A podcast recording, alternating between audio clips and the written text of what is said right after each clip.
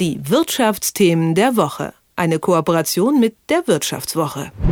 Ja, einige Firmen senden inzwischen ihre Satelliten in den Orbit, um zum Beispiel weltweit Internetsignale zu verbreiten, auch an ziemlich abgelegenen Orten. Das erzeugt nicht nur gutes Internet an vielen Orten, sondern auch eine Menge Probleme. Einige davon sind auch schon bekannt. Zum Beispiel, dass langsam der Platz eng wird und so zum Beispiel auch Raketenstarts schwieriger werden können, wenn der ganze Platz um die Erde herum besetzt ist. Doch es gibt auch noch weitere Probleme, zum Beispiel, dass auch die Frequenzen nicht unbegrenzt sind für welche Firmen nun eine alternative Technik interessant sein könnte und was das Ganze auch mit dem alten Privatfernsehen zu tun hat, das erklärt uns nun Thomas Stölzel von der Wirtschaftswoche. Guten Morgen. Guten Morgen. Erklär uns doch nochmal vorab, ähm, welche Firmen sind denn das, die inzwischen schon Satelliten im All haben? Wer ist denn da bis jetzt schon aktiv? es gibt natürlich so eine ganze Menge, äh, sag mal, von den großen Kommunikationssatelliten wie Eutelsat und Inmarsat. Das sind so die älteren. Darüber äh, routen zum Beispiel Fernsehsender bei einer Fußball-WM ihre, ihre Live-Signale. Ähm, dann gibt es aber natürlich so neue Player, das ist äh, beispielsweise ähm, von SpaceX äh, die Starlink-Konstellation. Da sind mittlerweile 1900 äh, Satelliten ungefähr im All und insgesamt sollen das 40.000 Stück werden. Und dann gibt es äh, andere Anbieter, äh, zum Beispiel OneWeb aus UK.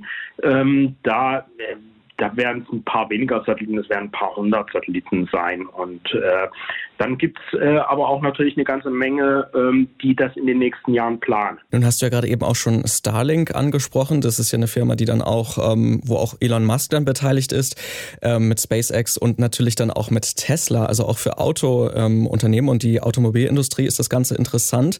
Wie stehen denn die europäischen Autohersteller da? Haben die da bisher geschlafen oder sind die auch inzwischen dabei, Satelliten irgendwie zu nutzen für Internet und andere Technik? Sagen wir es mal so, die wachen auf äh, oder sind in den letzten äh, paar Monaten aufgewacht, weil die natürlich gesehen haben, ähm, dass Starlink mittlerweile operationsfähig ist, dass man schon Signale empfangen kann und dass es äh, nur noch eine Frage der Zeit ist, äh, dass Elon Musk äh, die Tesla-Autos an das Satellitennetz anbinden kann und dann natürlich einfach flächendeckend auch in der Pampa für, für Internet sorgen kann. Ich habe ja gerade eben auch schon mal kurz gesagt, ähm, dass die Frequenzen nicht ganz unbegrenzt sind und dann auch schon ganz kryptisch vom alten Satellitenfernsehen gesprochen.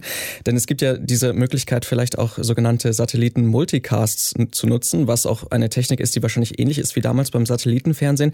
Wie wie genau funktioniert denn das Ganze und warum könnte das so eine ähm, neue Alternative vielleicht auch für andere Automobilunternehmen äh, sein, um diese Technik zu verbreiten? Ja, also Multicast hat vor allen Dingen den Vorteil, dass es, äh, dass es einfach die Netze entlastet stark. Also man kann, also zum Beispiel die, die, die, die normale Satellitenkonstellation ähm, und aber auch die, die Netze der Telekommunikationsfirmen am Boden. Und äh, also das muss man sich so vorstellen, ähm, im Moment, wenn man irgendwas runterlädt, zum Beispiel eine Netflix-Serie oder ein Update für sein iPhone oder irgendwann ein Update für sein Auto, dann stellt man immer eine 1 zu 1 Verbindung her. Also jedes Mal wird äh, dieses ganze Datenpaket durchs Internet transportiert. Und bei einem Multicast wird äh, das ähnlich wie beim Rundfunk oder beim Satellitenfernsehen früher, wird einmal sozusagen dieses Paket an Zehntausende Empfänger am Boden geschickt, also wie Rundfunk.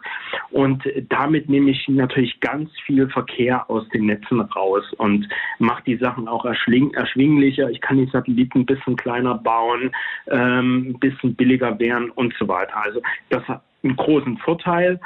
Und äh, von daher ist das für Autos natürlich super interessant, weil ich einfach äh, mit einem Mal 10.000 Autos ein Software-Update schicken kann. Und äh, das hat natürlich einen riesen Vorteil. Also ein Riesenvorteil auf jeden Fall. Gibt es denn auch Nachteile oder warum wurde das bisher noch nicht eingesetzt? Ähm, ja, das ist eine relativ neue ähm, Art der Technologie, über die zwar schon länger nachgedacht wird. Das wurde ein, also warum das jetzt noch nicht eingesetzt wurde, äh, kann ich ehrlich gesagt nicht sagen. Also äh, ein, eine Sache ist natürlich, dass diese durch die engen Frequenzen ähm, ähm, also dass es in den Frequenzbändern mittlerweile so eng wird, äh, die Satellitenfirmen ausweichen in höhere Frequenzen. Also bisher sind die im sogenannten KA-Band unterwegs hauptsächlich. Und darüber liegt das äh, Q-Band, dann das V-Band und das B-Band. Und dort gehen die jetzt quasi rein, weil, ähm, weil einfach im K-Band kein Platz mehr ist und äh, man da einfach keine Frequenzen mehr kriegt. Und äh, das hat aber den Nachteil, umso höher frequenzig man äh, wird, umso wetterabhängig wird das Ganze. Also das heißt zum Beispiel im W-Band, wenn es regnet, äh, äh, ist das Signal hunderttausendmal schwacher als, ähm, als wenn, äh, wenn die Sonne scheint und kein Wölkchen am Himmel ist, weil einfach die Wassertropfen diese Signale reflektieren. Nun haben ja auch bereits einige deutsche Autounternehmen angekündigt, dass sie da interessiert sind, also BMW zum Beispiel oder auch VW. Ähm, was denkst du, wie lange wird es dauern, bis diese Technik dann auch tatsächlich zum Einsatz kommt?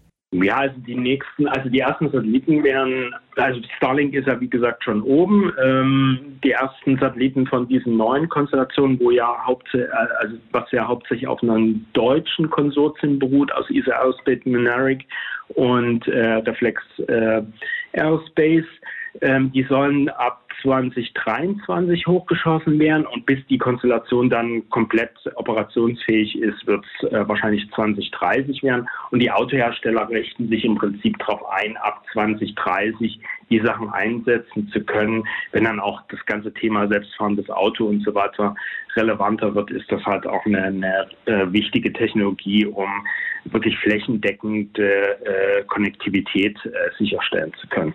Gibt es denn abseits von der Autoindustrie noch andere Branchen, für die das Ganze interessant werden könnte? Ja, tatsächlich, äh, dieses deutsche Konsortium unterhält sich auch mit Telekommunikationsunternehmen. Und da ist die Idee, dass man zum Beispiel die äh, wichtigsten Netflix und Amazon Prime Serien äh, per, ähm, per Multicast an die Mobilfunkmasten schickt und äh, dort auf eine Festplatte einfach speichert und dann habe ich quasi nur noch auf der letzten Meile, dass ich die Serie abrufe. Hat den Vorteil, dass ich einfach die Netzinfrastruktur massiv entlaste, vor allem die Backbone-Leitung, die das alles transportieren müssen und die, und die Rechenzentren. Weil ähm, also Netflix zum Beispiel hat in den letzten Jahren äh, über eine Milliarde Dollar ausgegeben, um dezentrale Rechenzentrumsinfrastruktur aufzubauen, also in, in Europa ein paar Rechenzentren aufzumachen, damit man das nicht immer über den Atlantik schaffen muss, den ganzen Verkehr. Äh, weil mittlerweile ist dieses ganze Videostreaming macht inzwischen über 60 Prozent äh, des weltweiten Datenverkehrs aus. Und das verstopft natürlich so ein bisschen die Leitung, ist teuer für die Telekommunikationskonzerne. Von daher wird das für die äh, extrem attraktiv, einfach diesen Verkehr aus den Leitungen äh, zum großen Teil rauszunehmen. Und man bräuchte dann im Prinzip nur noch ein Rechenzentrum, was per Laser äh, die Serie an die Satellitennetzwerk schickt. Und das Satellitennetzwerk kann es dann per Multicast an Zehntausende, Hunderttausende Mobilfunkmasten theoretisch verteilen. Und damit würde ich natürlich einfach äh, ganz viel Traffic aus dem, aus dem Netz rausnehmen, aus dem bisherigen. Nicht nur Starlink sendet inzwischen Satelliten ins All, es gibt auch andere Technologie und andere Firmen, die sich daran jetzt beteiligen und auch sogenannte Satelliten-Multicasts könnten in Zukunft dann stärker genutzt werden. Was das für eine Entlastung nicht nur für die Automobilindustrie, sondern vielleicht auch für Netflix und Co. bringen könnte, das hat mir Thomas Stölzel von der Wirtschaftswoche erklärt.